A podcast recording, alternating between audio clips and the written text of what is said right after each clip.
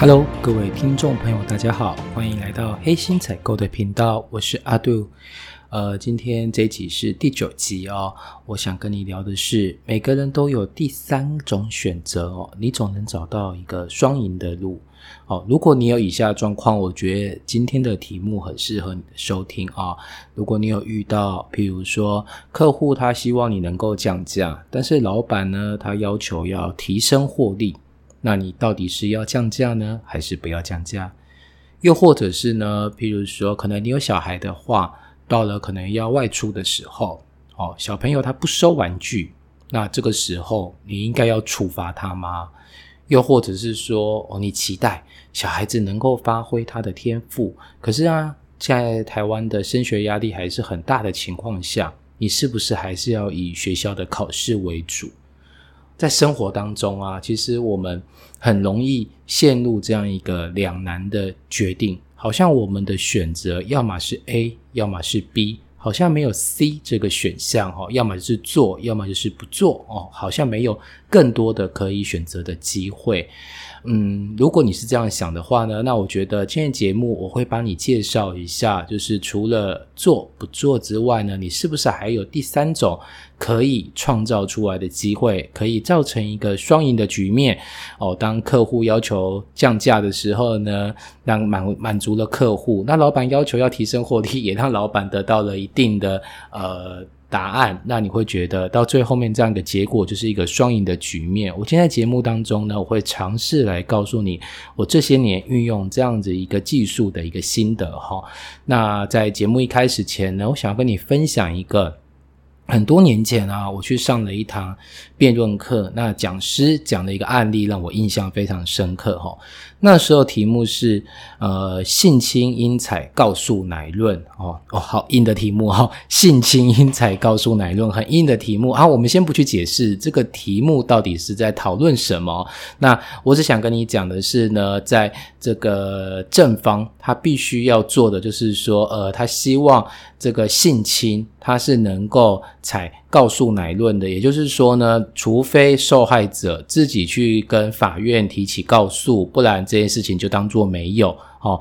那他的一个论点是这样子的哦，他在一个诘问的过程中呢，就去问反方说：“诶，对方辩友想请问你哦，你洗澡都是从哪里开始洗的？”那反方当然就是说，呃，先洗头啊，然后正方继续追问，洗完头了呢，你再来洗哪里？对方就是说，呃，洗脸。正方继续不舍得去追问哦，那再接下来呢，反方就告诉他说，呃，洗身体。正方说，OK，那可不可以请你详细的描述你洗身体的细节？反方当然就一有一点尴尬的感觉，就是说，洗身体就洗身体啊，哪有什么细节？哦，那正方就是说很简单啊，你是从你的手部开始洗，再来呢，再来呢，再来呢，很咄咄逼人的一个问法哦。那反方当然越回答到最后就越心虚哈，大家大概也可以猜测得到，反方回答到某个程度的时候，有点答不太下去了，有些部位并不想要告诉对方说，呃，是洗到哪里，甚至也不想告诉对方说是怎么洗的。好的，这时候正方又在问了一个问题。对方表，你有没有觉得，当我想要问你洗澡的一个顺序的时候，甚至想请你描述洗澡的一些详细情况的时候，你都已经回答的扭扭捏捏，甚至有些不好意思了？那你可不可以试想一下，一个被强暴的受害人，他在大庭广众下，在法庭里面，面对对方的律师，不断的去问他这些 detail。更细节在细节的部分，你是怎么被强暴的？你那天的穿着是什么？那他是从哪里开始对你强暴起的？对哪里开？从哪里开始对你动手动脚的？那请问他最后面那个生殖器是怎么放入你的体内？等等，你可以想象一下吗？你光是回答个洗澡问题就是这么困难的？那一个被强暴的人，他在法庭里面，他又要如何去面对对方律师的这些质询？OK。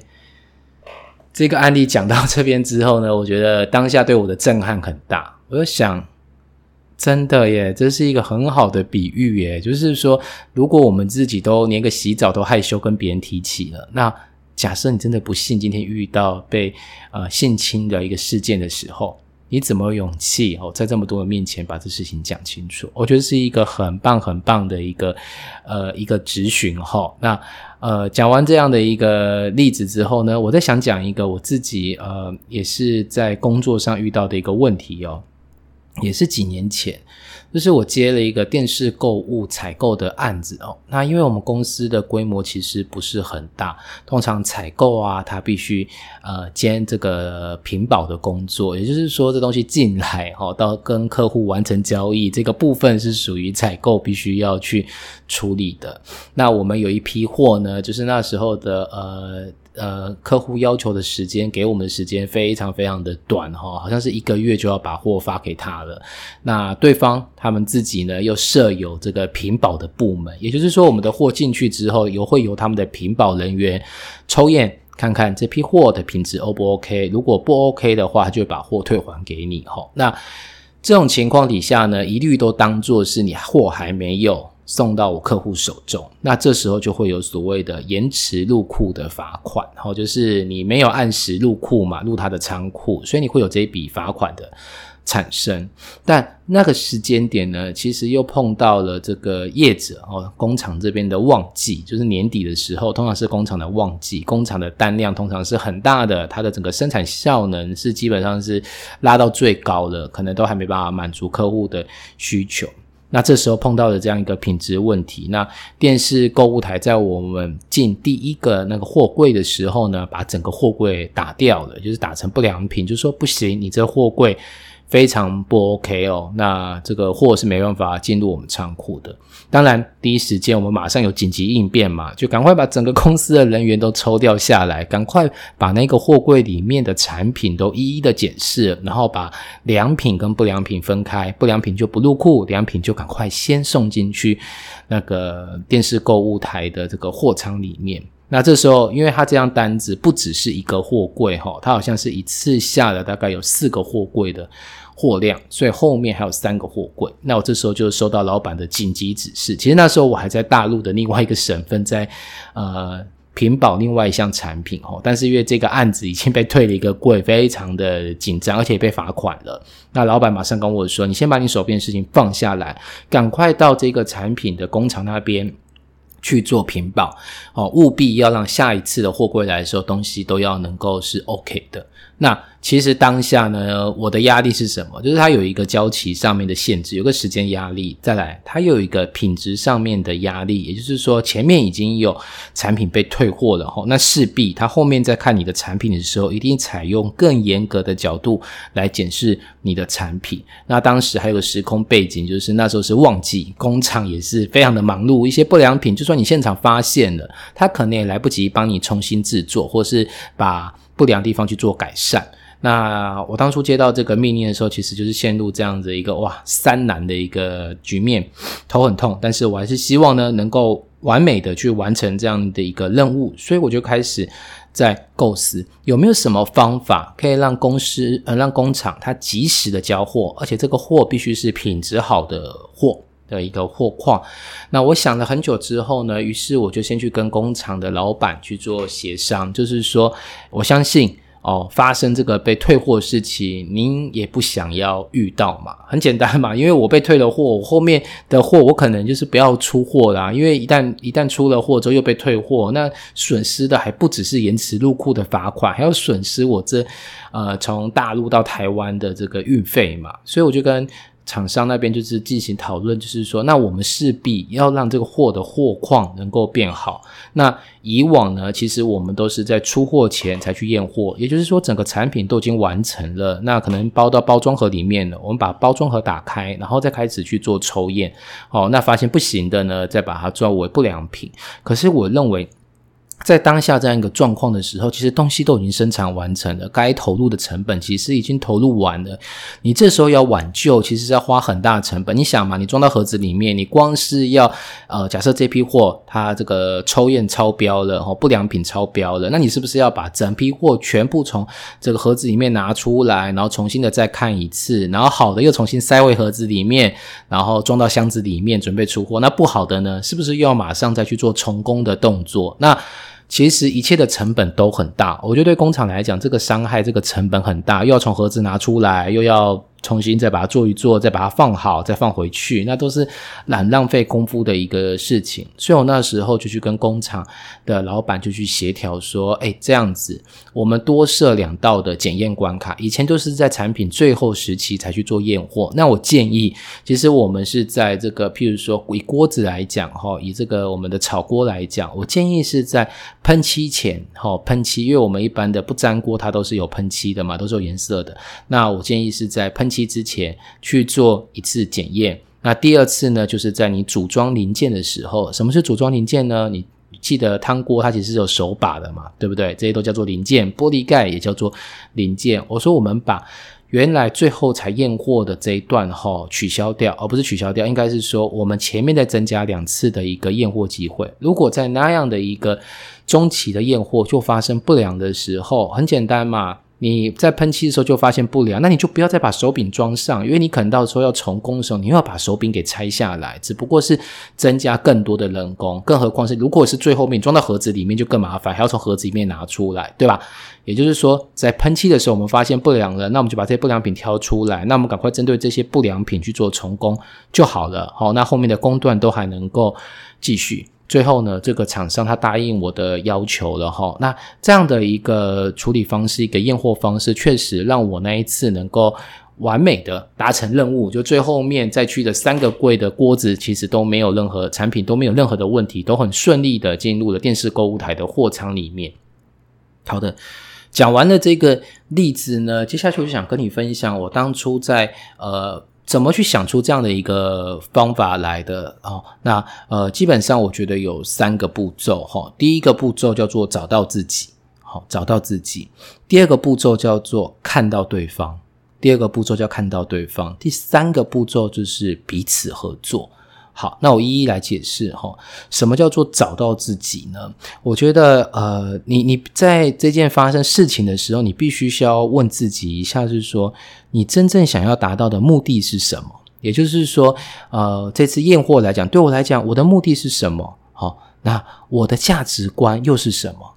最后是我的底线是什么呢？就是说，针对这样的一个任务的时候，我最后的底线是什么？那以验货这这件事情来讲，我那时候的价值观就是希望工厂出来的产品它能够符合电视台的要求，哦，不管是交期啦还是品质，我希望它都能够符合电视台的要求，让我能够顺利交货。好，这是找到自己，也就是说，你先去问自己，你今天坚持一件事情怎么去做的时候，哈，那到底？你真正的原因，你心目中真的想达到的结果是什么？第二个，你不只是要找到自己哦，你还要看到对方。好，第二个是看到对方，你必须要知道对方他真正在意的是什么。他想要达到什么样的一个目的呢？那以这个案子来讲，其实对方他真正想要达到目的，就是希望货出去，钱进来嘛，哈，对，货出去，钱进来嘛，货能够卖出去，你钱能够打给他，他能够赚到钱，这就是他的一个希望。那。最后一个，你既然知道对方也知道自己了，那你就必须要进入第三个，就是要彼此合作。哦，这是一定要有的共识，就是我们彼此都认为这是个问题，我们来解决问题。那你跟我的需求其实不一样，那我们就必须先第一个先问。彼此有没有想要解决这个问题？哦，这是很重要的。如果今天对方跟你说，嗯，我没有想要解决，那很简单。那你会发现前面你可能看到对方是错的哦。你看到对方，你认为对方只在意就是货出去钱进来，这可能是错的。也许他现在是在一个情绪当中，他非常不满意，他认为你可能是吹毛求疵，所以他不想要去配合你。所以呢，彼此能不能合作，要多一个询问。这个询问动作其实是要去确认一下，你当初看到对方是不是真。看到对方的需求是不是真实？对方的需求做完询问之后呢，我们就要界定底线的。什么是底线呢？譬如说，以我的底线就是几月几号之前我要把货出出去，而且我觉得有些产品的瑕疵太大，我不能接受。也就是我必须把我对于交期还有品质的要求这条界限给画出来。哦，也就是说，这条界限是工厂你必须一定要达到的。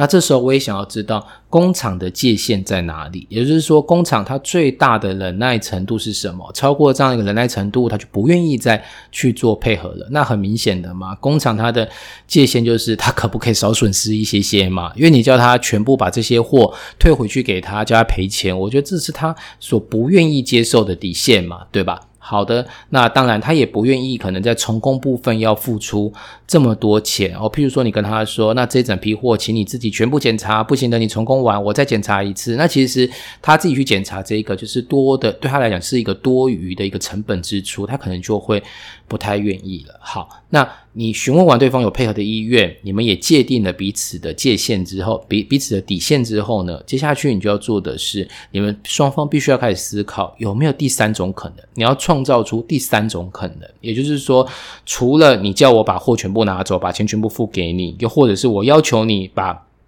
品质提升，然后呢，交期要符合我的要求之外，你们还有没有第三种可以一起去做事情，既可以符合你的利益，也可以同时达到我的利益？好，那这时候可能就真的是要很很怎么讲，很深入的去讨论了。好，到底发生这些品质的瑕疵是什么？哦，到底造成交期很赶的原因是什么啊？很赶交期这个原因，我们大概也讨论过，这可能就是因为刚好是工厂的旺季，这就没有办法再去做太多的调整或改变哈。因为可能那时候我记得在。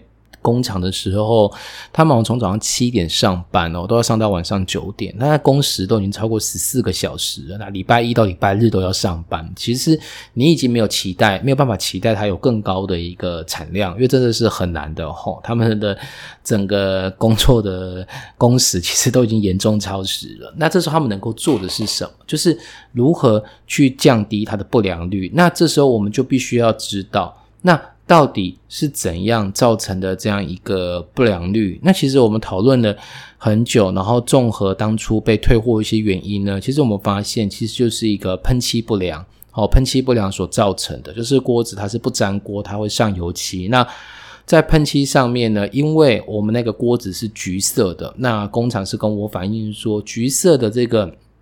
喷漆呀，它在喷的时候就是容易不均匀，有些地方看起来橘色比较深，有些地方橘色看起来比较浅。那比较浅的部分就会透出锅子底部的一个颜色，那锅子底部颜色基本上是黑色。那那时候其实我就在跟他想看看，是说有没有办法改善这个喷漆问题。然后我们聊了很久了之后，其实是他的专业意见，他是这样跟我说的。如果我们在喷上橘色漆之前呢，能够先上一层底漆哦，底漆是偏白色的，我们可以先上这层底漆的话呢，那呃这个橘色漆喷上去之后就会看起来比较均匀。OK，那我们不就找到了这个品质不良的一个解答了吗？其实只要再多上一次底漆，对，那就不会产生后续啊可能被工厂这样。大量退货的一个问题了，那我就发现说，哦，这套方法真的蛮有用，因为有时候我们在发生事情的当下，其实就是生气嘛，然后要么就是选择他的方案把货全部吃下来，要么就是选择我的方案把货全部。退回去给他，但是其实一定有第三种方案可以去做解决。就像我讲的，我改了喷漆的一道工序，多了一道喷漆，那就能够使胶漆能够符合我们的目标，品质呢也能够达到我们的预期，那不就是造成了一个双赢的局面？他能收到钱，然后我也不会被这个电视购物台退货，对吧？所以呢，我觉得很多东西呢，你在思考的时候呢，不要只有。你有好处，或是我有益处，其实有没有可能是让我们双方都能得到好处？哦，那举一开始跟大家聊的几个例子，我们可以来想想看啊，譬如说像。呃，我这阵子最常遇到的问题就是，呃，小孩子他其实不太愿意收玩具。那其实我觉得跟他在那边聊，呃，有些人是信奉这个爱的教育，有些人是信奉这个体罚教育。那我觉得我都不是诶，我既不想做体罚，我也不想要完全爱的教育，我比较像是一个沟通的。呃，他沟通的教育方式，就是我比较喜欢去跟小朋友去做沟通。那当发生这个问题，因为连续发生好几次嘛，那当然我就是找了另外一个时机，其实就是努力的呃呃耐心下来跟小孩去做沟通。是为什么你每次出去玩具都不想要收呢？是因为觉得时间太赶，还是因为你就是不想要收玩具，还是你是不想要出门呢？那几次沟通下来之后，发现啊，其实小孩子他的症结点是什么？是你要外出的这件事情，要叫他收玩具这件事情，他完全不能理解的是你什么时候要外出，也就是对他来讲好突然哦。为什么你一叫我的时候，就是马上要收玩具，然后几分钟之内要收完，你就要离开了？他觉得这个很赶，他觉得这个基本上你没有跟他沟通过啊，对吧？那到底要怎么样去做？很简单。你就以后可以跟他讲一个，我几点几分可能要外出。我觉得这是一个承诺问题，好，这是一个承诺问题。你承诺他，你会预先让他知道，那他同时必须要承诺你，他就要把玩具给收拾干净。那其实经过几次的沟通跟试验下来呢，其实我小孩现在越来越能够配合这样的一个进度，所以慢慢的我也把这样的一个做法推及到他生活的其他部分。譬如说有时候，呃，小朋友喜欢看电视，你要把他关掉电视，他就是没哀哀叫，不愿意把它关掉嘛。那像现在我都是告诉他说，来。哦，看一下呃墙上的时钟哈，当长针指到十二的时候，大概是十分钟，在十分钟左右，我就会把电视关掉喽。当你这样讲的时候，小朋友通常都是会回答你好。那你跟他说你要记得哦，你也跟我说好了哦，所以等下十二十指针指到十二的时候，我就会把电视关掉。当然，这样的做法不见得会让他满意。当你关掉电视的时候，他可能还是会有一点点小小的生气，但是。他其实不会像之前一样，之前是这样耍赖，就说不要关，不要关，然后你一关就大哭啊或大闹怎么样的。但现在我的状况是，OK，时间到，你关掉，他可以同意，好，也就是说，你可以用一种先讲好的方式，预约好一个时间，他就能够接受。那你想想，这是不是比？呃，我只是单纯爱的教育，或是体罚要来得更好呢？我觉得单纯爱的教育，有些父母就会太过于溺爱小孩，就是顺着小孩，看小孩想要怎样就怎样。譬如说明明已经到了要出门的时间，就会看小孩不想收玩具，就说好吧，那你再多玩十分钟。OK，但是我的做法是怎样？是告诉你就是几点几分我们要出去了哈，所以在那个之前我就先告诉你，我就先告诉你了。所以时间到了，你就应该要把东西收好，然后就是要出门。那又或者是说，当小孩发生不收玩具的状况，你是凶他，你是骂他，可是你有没有发现这种状况只会越来越糟糕？因为他在你生活中所对你造成的困扰，可能还不只是不收玩具这件事情，比如说。不好好吃饭啦，电视看太久啦，或者不洗澡啦，等等很多很多的一些状况，所以我觉得你其实可以有一个统一的逻辑去处理他的这些事情。当然，我觉得亲子教育就是大家都是在摸索当中去做学习。哦，我现在的一个做法只是先把事情完成哈，那还没有达到他心满意足或者觉得很乐意接受的一个状态。那这个我也还会在持续的努力。哦，那又或者是前面我们提到一个问题啊，就是说，呃，现在台湾的整个升学压力很重嘛，那到底应不应该再去培养小孩的天赋？曾经遇过一个妈妈哈，因为我大学的时候其实有在那个补习班打工过哈，有一个妈妈就问我说：“诶，我小朋友啊，他很喜欢很喜欢弹钢琴，可现在学业压力很大，实在是抽不出时间再去好好练钢琴呢。那老师你觉得该怎么办？”我觉得这个问题其实蛮有趣的哈，就是对当下的我来讲，因为我从小到大我都不认为升学是唯一的一条出路，我反而觉得如果父母可以协助小孩找到自己，这反而是一个更好的教育模式。所以其实我当下就蛮认同他喜欢弹钢琴的这件事情。但是呢，可能呃，真的是我们现在教育又把时间嘎得很紧哈，那到底要怎么？去做呢？那其实我有建议他哈，可以去跟学校的老师去做一个沟通，去请学校老师去把音乐老师或者数学老师这样召集在一起，然后大家讨论看看，看有没有可能我们可以在音乐课里面融入数学。好像音乐里面有一些节奏，有些拍子，其实跟数学也是有一些关系的嘛。我不知道这样讲会不会太牵强。那实际上这个妈妈后面真的去呃，真的去试试看呢，去找学校老师去沟通了一下。那其实音乐老师就还蛮还蛮这个愿意的哈，蛮愿意栽培这孩子的。他就说没有问题，那我会调配一下我这个音乐课的一些教学时间，然后呢，也同时，因为毕竟他已经是老师，教基础的一些数学是没有太大问题，他很愿意来辅导这个小孩。那我觉得这个结果就是让我觉得还不错的，就是说不是只是专心在课业，或者就放弃掉钢琴，或者专心只弹钢琴就放弃掉课业。我觉得应该还会有更好的处理的一个。方法。那今天的节目呢？我觉得对我自己来说，哈，我跟小孩子沟通约定好的时间呢，目前让我的整个亲子关系的状态变得比以前更好哦。因为以前可能我也会呃比较算是有点宠爱啦，就是好，我再等你十分钟，结果延迟了自己出发时间。我觉得这真的不是。很好哈，所以呢，我觉得对我来讲，运用了这种想想看有没有第三种选择的方法，让我们的亲子关系变得更好。那对于你来讲呢，那我觉得这个可以练习，就是练习让自己呢有一个创造性解决问题的能力哈，不再只是就是 follow 别人的一些想法，去试着去创造一个双赢的局面哦。我很希望呃，就是我们能够把这样的一个方法用到我们的。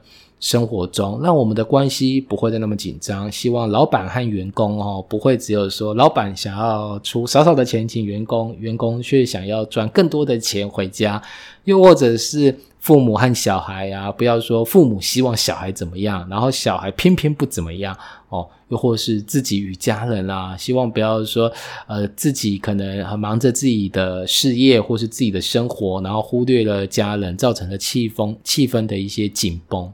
我认为很多的冲突都一定有更好的解决模式，所以呢，提醒你可以试试看，呃，今天跟你分享的一个方法哦，第一个。找到自己，问问自己到底在坚持什么，然后自己的底线在哪里。然后第二个呢，你也去看看对方到底对方他的诉求是什么，他的目的到底是什么。然后第三个，我们彼此合作，我们借有一个询问的方式，确定我们一起来解决这个问题吧。第二个，去界定我们彼此的一个底线在哪里，哈，彼此的最后的底线能够接受在哪里。然后呢，一起想出第三种可能。好的，今天节目就到这边，谢谢你的收听，拜拜。